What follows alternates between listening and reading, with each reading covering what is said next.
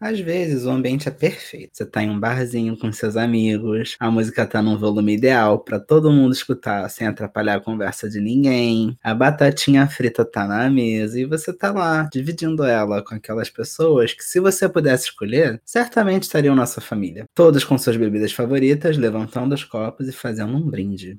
Mas nem sempre é tão perfeito, né, amigas? Às vezes, você só tá lá, a música tá alta pra caralho, eu tenho que virar mestre em lábio e ainda não consigo entender metade do que tá acontecendo. Seus amigos, eles já passaram do ponto em que eles eram bêbados divertidos, e eles já voltaram à sua forma mais animalesca. A temperatura do petisco e da cerveja, por algum motivo, trocaram. A batata que era pra ser frita tá fria, e o drink pode até ter gelo, mas se você der uma golada e apertar o interruptor rápido, talvez exploda a porra toda de tanto álcool concentrado naqueles 200ml verde radioativo. E nessa hora, só tem um pensamento muito simples na sua cabeça.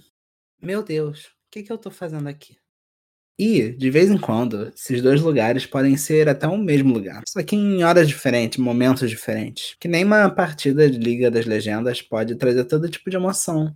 Mas e se eu te disser, tem um espaço novo legal, que abriu a menos de duas quadras daqui, onde você nunca tem a sensação de que talvez era melhor nem ter sido de casa. Você acredita em mim? Mas antes da gente chegar nesse lugar tão gostoso para mim, que é Super Mario Odyssey, a gente tem que ficar bem louco por aqui mesmo, que a bebida é mais barata. E falar sobre valores, tempo, diversão, obrigações e economia.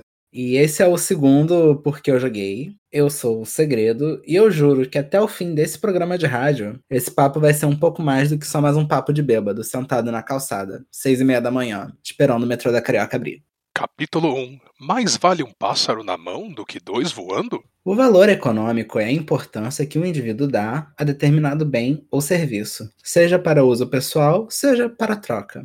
Ou seja, é a medida de um benefício provido por um bem ou serviço para um agente econômico. É o quanto alguma coisa vale em relação a outra, sabe? É, se você vai trocar maçã por banana, dinheiro por jogo, coisas assim. Isso aí quem disse foi o Wikipedia. Hoje em dia eu gosto de começar a falar as coisas pela definição, sabia? Na faculdade eu achava meio chato, sempre que iniciava um assunto o professor ia lá, ah, não sei o que, uma longa definição de três quadros. E às vezes eram coisas muito simples, sabe? Tipo, o que é valor? Todo mundo sabe que valor é o preço das coisas, né? Não, não é. Esse não é o assunto do programa de hoje. Se você quer mais saber sobre esse assunto, procura no Google, que eu não sou professor de ninguém. Além disso, não é como se existisse o valor na filosofia, na economia, na ética, naquela revista paulista e nas páginas institucionais de empresas. Graças a Deus existe essa definição aí para valor de fácil acesso no Wikipedia. Que, de novo, não é o melhor lugar para você fazer um trabalho de faculdade, mas é um ótimo lugar para começar a pensar. E a parte que eu quero focar sobre valor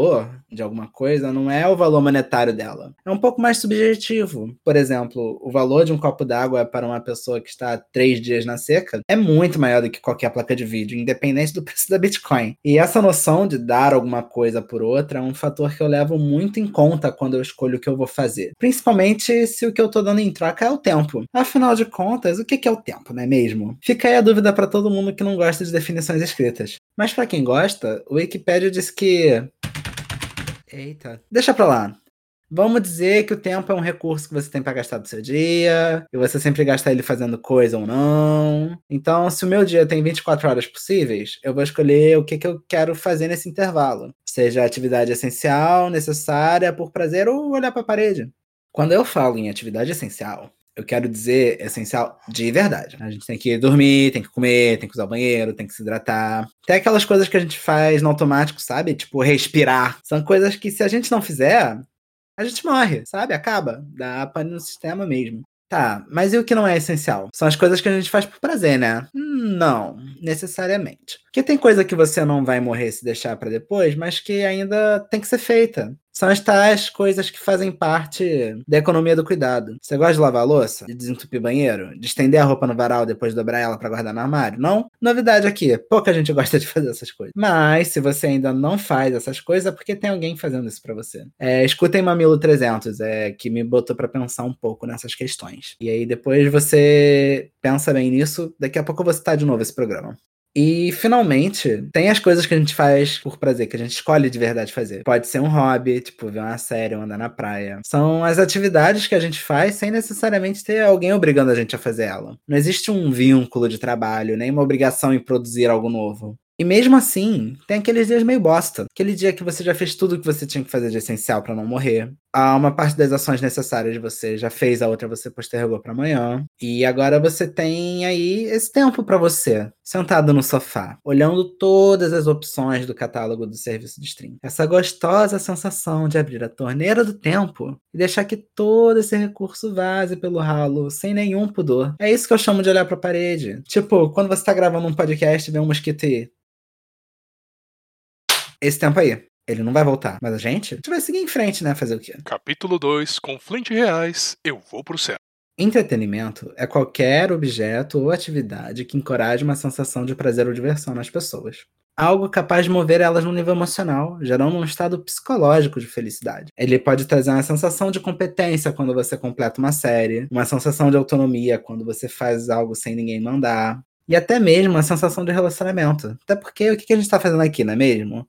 Eu tô. É uma conversa onde você só escuta, eu só falo e não deixa de ser um relacionamento. Mas essa definição aí eu não tirei do Wikipedia. Eu tirei da tradução livre que eu fiz do livro de economia da indústria do entretenimento do Vogel pro meu TCC. É isso aí. Eu fiz o meu curso de engenharia falando sobre entretenimento. E se esse podcast fosse um artigo científico, ia ser um autoplágio, coisa que ele não é. Então, se por algum acaso do destino eu finalmente tiver um tempo livre para escolher o que, que eu quero fazer, sem a pressão de precisar usar ele de um jeito produtivo, eu vou fazer que nem a Pablo Vittar, vou querer me divertir. A gente quer se divertir! Mas nem entretenimento é tão simples, sabe? Não dá para jogar algo na sua cara e falar, se diverte aí essa porra. Quem me dera se divertir de ter a cabeça fosse tão simples. Quando eu jogava vôlei, na hora que o objeto do entretenimento estava literalmente na minha cara, eu não me diverti. Inclusive, eu precisei de um óculos novo depois disso. E é por isso que pro entretenimento existir, você precisa montar essa experiência. Não é algo natural como os musicais tentam te convencer que é. Você não vai chegar numa quadra de escola onde de repente começa uma música, que você sabe a letra, sabe a coreografia e tem mais gente com você nessa situação. Em um esporte é mais ou menos a mesma coisa. Você precisa montar time, arranjar um local, ter equipamento, para então, só então, finalmente ter a chance de jogar. Tenta jogar futebol sem bola, vai? E por isso é necessário sim uma ferramenta, um processo que prepare as pessoas para o fino ato de entretenimento. No exemplo do esporte ou atividade em grupo é fácil de entender esse processo. Mas dá para planejar uma história? Esse ápice das expressão humana de sentimentos, aquele ato que, de acordo com Asimov em Eu Robô, nos separa dos robôs? A resposta é que dá, dá sim, é claro que dá. Não sei se você conhece a Jornada do Herói do Joseph Campbell, que é um guia de 12 passos de como você escreve uma história boa. É um manual de instrução de como fazer uma narrativa que faz sentido e que tá numa estrutura. Todo mundo meio que já conhece. Alguns casos clássicos desse modelo são o Luke Skywalker, da Guerra nas Estrelas, e o Félix, da novela Amor à Vida. Se quiser saber mais sobre esse script aí, eu recomendo você procurar no YouTube, sinceramente. E isso é bem visível nos filmes americanos. Repara que eles são separados em três atos: a apresentação, o conflito e a resolução. Acho que a primeira vez que eu tive contato com essa anotação foram nos vídeos da Lindsay Ellis, mas você pode encontrar isso em várias resenhas de vídeo essays na internet. E tem um motivo dessa estrutura. Imagina, você pula a introdução toda ela que te dá um motivo para se importar com os personagens, entender o conflito e, quem sabe, até sentir um pouco de empatia por aquela história. Imagina que louco se o Rei Leão começa na morte do Mufasa. Você não teria qualquer motivo para investir emocionalmente na história. Do mesmo jeito que você não pode pular o conflito, que aí você encontra uma história rasa. Ah, a gente tem que encontrar a maçã mágica para salvar a nossa mãe. E... Olha, ela tava ali no armário de casa, menina faz a resolução ficar rala. O protagonista não merece aquela vitória. Faltou luta, faltou glória. Cadê tiro porrada de bomba? Cadê a ultrapassagem de desafios? E se você também faz uma história sem resolução, fica aquele gosto de. E agora, José? Como foi o final de Lost, ou aquele filme do Shyamalan que nem é fragmentado. E é um pouco por isso que eu acho que os Vingadores 4 não podem ser comparados a, a outros tipos de filme, porque toda essa construção é feita em filmes anteriores. Você não precisa explicar quem é cada uma daquelas mil pessoas, a motivação de cada um, o porquê o vilão é de verdade um vilão. Você só chega, dá meio motivo pro filme continuar e, bem, puro suco de entretenimento em forma de fanservice e porradaria franca, sem perder a amizade. E se o entretenimento pode ser pensado como processo, a gente pode mapear isso. Como se a gente pudesse entender cada cena ou elemento de uma obra como algo que me diverte agora, ou que constrói uma expectativa para me entreter no futuro, ou no final não faz porra nenhuma. Só tá ocupando meu tempo de tela. Caramba, um meio de pensar entretenimento em termos de cenas prazerosas, necessárias e inúteis. Onde será que eu já escutei algo assim hoje? Mas por que, que você quer aumentar ao máximo seu entretenimento segredo? Você quer otimizar sua diversão? É, não, não quero. Eu quero aproveitar o meu tempo do jeito certo, porra. Com isso, eu quero dizer que eu não quero me sentir como se meu entretenimento tenha gosto de trabalho não remunerado. Para isso, eu trabalho. Eu tô ali vendo um filme para me entreter, não para cumprir uma tabela de quem viu mais filme no fim de semana. Tem dia que a gente só quer sentir uma emoção, que não seja raiva ou desespero. E para mim, esse momento é entretenimento. E existe um jeito de mapear processo pensando na eliminação do desperdício. É o mapa fluxo de valor. E ele traz muito bem esses conceitos de atividade. Que precisa ser feita, a que agrega valor, e o que tá ali só para atrapalhar. Eu sei que falando assim parece meio óbvio. Só parar de fazer o que não precisa ser feito. Mas a gente faz muita coisa no automático e é aí que mora o perigo. Pensa em quanto tempo você gasta no mercado. Porque eu gasto muito tempo no mercado. Que eu passo muito tempo procurando coisa. Não é como se eu estivesse olhando qual é o arroz mais barato ou esperando a fila de frio. Mas eu fico procurando onde é que ficam as coisas. Meu Deus do céu, eu odeio no mercado, caralho. E isso acontece porque a parte que a gente percebe o valor do mercado mercado, o lado bom de ir ao mercado acontece fora dele. É quando a gente vai comer. E é nessa hora que a gente sente a falta de não ir no mercado. É quando você procura comida e não tem. Tem que ser quando a gente supre uma necessidade que vem a gostosa sensação do valor agregado. Quando você finalmente abre a última Coca-Cola do deserto, toma uns bons goles gelado e sobe os créditos. Mas o crédito não subiu. A Coca-Cola acabou, o sol tá de rachar, o mundo não acabou em 2012. E nem esse programa. Mas esse capítulo sim. Capítulo 3 Prepara que lá vem palestrinha. É engraçado pensar sobre economia quando eu falo sobre assuntos tão subjetivos. Aliás, você sabia que a economia não é uma ciência exata? De acordo com o que eu lembro da faculdade, isso é porque ela muda com o tempo e com o contexto social. Diferente da física, em que a gravidade aqui segue a mesma lei independente do governo. Então, nas palavras que eu ouvi no Mamilos de número 300, a economia é como a gente produz e distribui as coisas na sociedade. Aliás, Pessoal, já queria deixar um aviso legal aqui.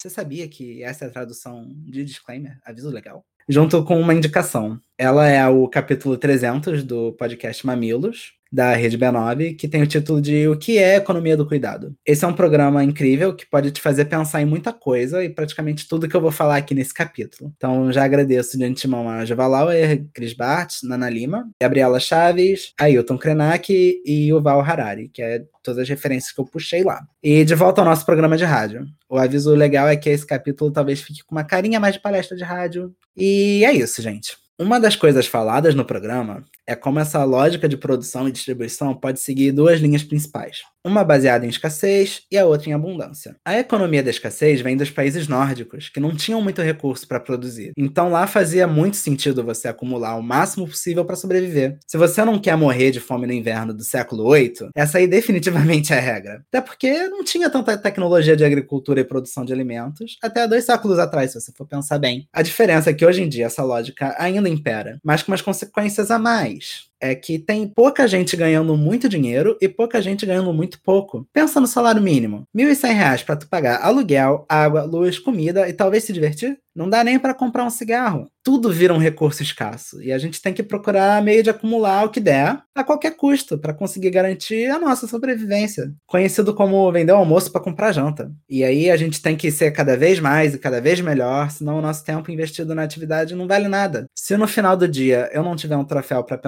pendurar, pendurar na minha parede ou uma foto pro meu Instagram, por que, que eu fiz aquilo? É o famoso biscoito. Se não tem nada para mostrar, nada foi feito. Essa constante busca pelo lucro, custe o que custar. Seja a saúde mental e física do trabalhador, seja o recurso natural do Brasil, seja um conceito de moral e ética que já foi pro caralho pelo menos desde 2018. É a gestão da miséria que não busca melhorar o mundo, mas aumentar o lucro até o dia que essa porra toda explodir. Parece que não tem escapatória. Quando a gente nasceu já era assim. Provavelmente vai ser assim até o dia que a gente morrer. Isso me lembra até um pouco de Deltora Quest. Se você ainda não fez 18 anos, é uma ótima pedida de leitura. Mas também acho que se você é menor de idade, talvez você não devia estar aqui, né, queridinho? Mas enfim, tem uma opção, uma outra opção econômica, a da abundância, que valoriza o cuidado com o outro e o desenvolvimento a longo prazo. Lembra um pouco daquela ideia de sustentabilidade enquanto consumir sem esgotar. Ela vem das comunidades indígenas porque existe natureza natureza em volta para dar todos os recursos necessários durante o ano todo. Então, para que que vai acumular? Não tem necessidade. É uma ideia de que dá para ser bom sempre e que também dá para melhorar. É, mas por que que eu gastei mesmo uma página inteira do meu roteiro falando disso? Que existem duas situações de distribuição de recursos, onde uma tem base na falta para você sentir que resolveu o problema e a outra tem como ponto de partida a abundância e depois disso só melhora?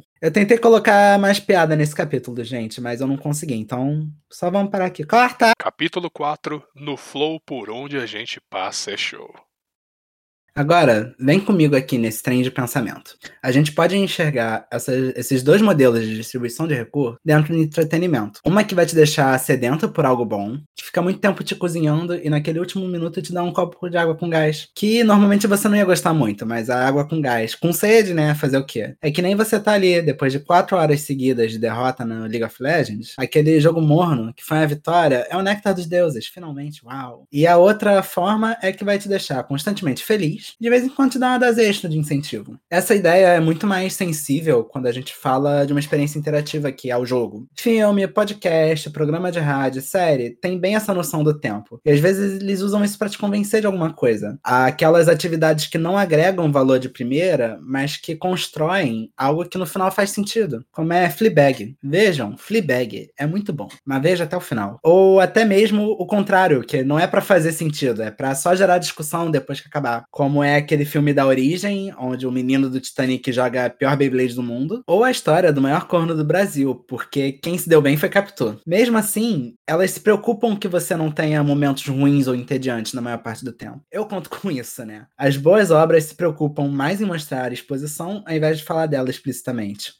E o autor ele sabe aonde a pessoa vai estar na história em cada momento. Ele sabe que aquela informação vai ser utilizada mais para frente. Mas e quando a pessoa decide o ritmo que ela vai experienciar o negócio? Quando a experiência em si é um pouco menos linear, essa é a imersão que os jogos trazem. Para mim, o um exemplo perfeito desse descontrole sobre a experiência são os jogos competitivos. É aquela hora que você tem que sentar e explicar para a criança que o importante não é ganhar, é se divertir. Porque se a criança só ganhar metade das partidas, ela só vai se divertir metade das vezes. E a cada vez que ela perder, ela vai sentir mais sede que quer ganhar. Então a vitória vai parecer cada vez melhor, quando no final é só um negócio, sabe?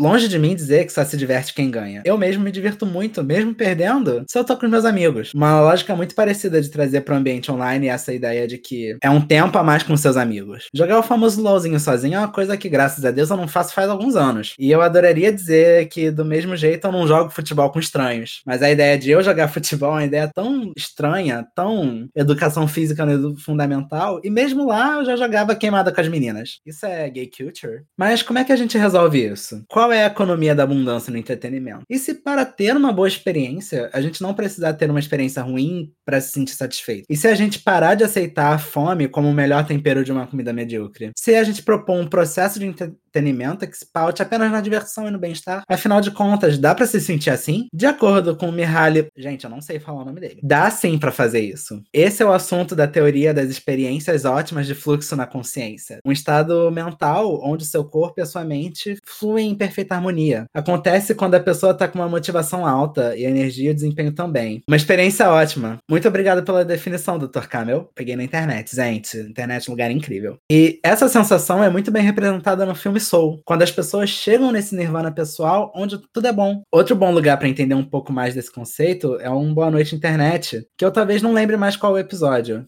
É, escuta tudo, depois descobre e me avisa qual é. Mas dá também para estar sempre no flow e sempre se divertindo. O simples ato de existir naquela atividade é prazeroso. O objetivo inicial ou passo de temporada podem ser guia para experiência. Experimente algo novo, tente subir naquela torre. Será que você consegue? O jogo é todo feito com base nesses aprendizados de desafio a cada novo objetivo. E que você expande cada vez mais sem perceber tudo que você sabe. E nem parece uma aula no final. É um caso de não mostre, faça, aplicado a experiência, ao usuário. E é a sensação de que eu vou sentar aqui um pouquinho e de repente são 5 horas da manhã. Mas você não sente como se fosse um tempo perdido. São 5 horas que você passou longe de sentir raiva, indignação e ódio. Especialmente no mundo de hoje. Esse é o principal motivo pelo qual eu joguei Super Mario Odyssey. Capítulo 5 Conclusão Um dia você é adulto. Tem coisa que você gosta de fazer, como comer pizza. Tem as que você não gosta de fazer, tipo acampar. As duas você pode fazer no seu tempo livre. Tem coisa que você tem que fazer porque você precisa fazer, como lavar louça. Não tem muita discussão, não tem muito sentimento, não tem dor, não tem precisa de drama. Vai faz, porra. Seja prático. Ou não, você é um adulto, você que sabe. Mas eu ainda acho que vai mais fácil você tirar meia hora por dia para lavar louça do que depois você fuder. Mas três horas do seu fim de semana matando porra de larva na pia. Ai, ai, tudo que a gente faz ou deixa de fazer tem uma consequência. Então, no tempo que te resta para se divertir, depois de uma rotina de sono, de trabalho, alimentação, lavar roupa, cuidar de louça, lavar banheiro e passar a vassourinha ou paninho na casa, você tem que escolher como é que vai aliviar a cabeça. Fazer aquele escapismo, sabe? E se você vai jogar aquele caça-níquel moderno, que é um gacha, que te faz gastar dinheiro por uma chance de ficar mais forte, ou ficar meses jogando diariamente pelo mesmo resultado, é contigo. Se você vai jogar 5 horas de League of Legends para talvez ter duas horas de diversão salpicada e com o risco de ter uma experiência muito ruim que vai te fuder o resto do dia, a escolha é sua, né? Mas às vezes o bombar não é aquele que te promete sempre uma experiência extraordinária, mas ele sempre te reserva uma surpresa além do que você já espera. Às vezes é ir dar uma caminhada no deserto, encontrar despretensiosamente uma semente que você vai plantar e vai virar uma lua. Gente, o programa era sobre Super Mario Odyssey, lembra? Abraços a todos. Esse é o segundo Porque Eu Joguei. Uma avaliação mais sutil e íntima de o que me conquista em cada jogo e faz valer como uma experiência de vida. Porque Eu Joguei é um programa da Taverna dos Streamers, com roteiro e edição de Felipe Juventude, vozes de Segredo e Hendrix. É, quer continuar essa conversa? Só entra na taverna pelo link na descrição. Até a próxima!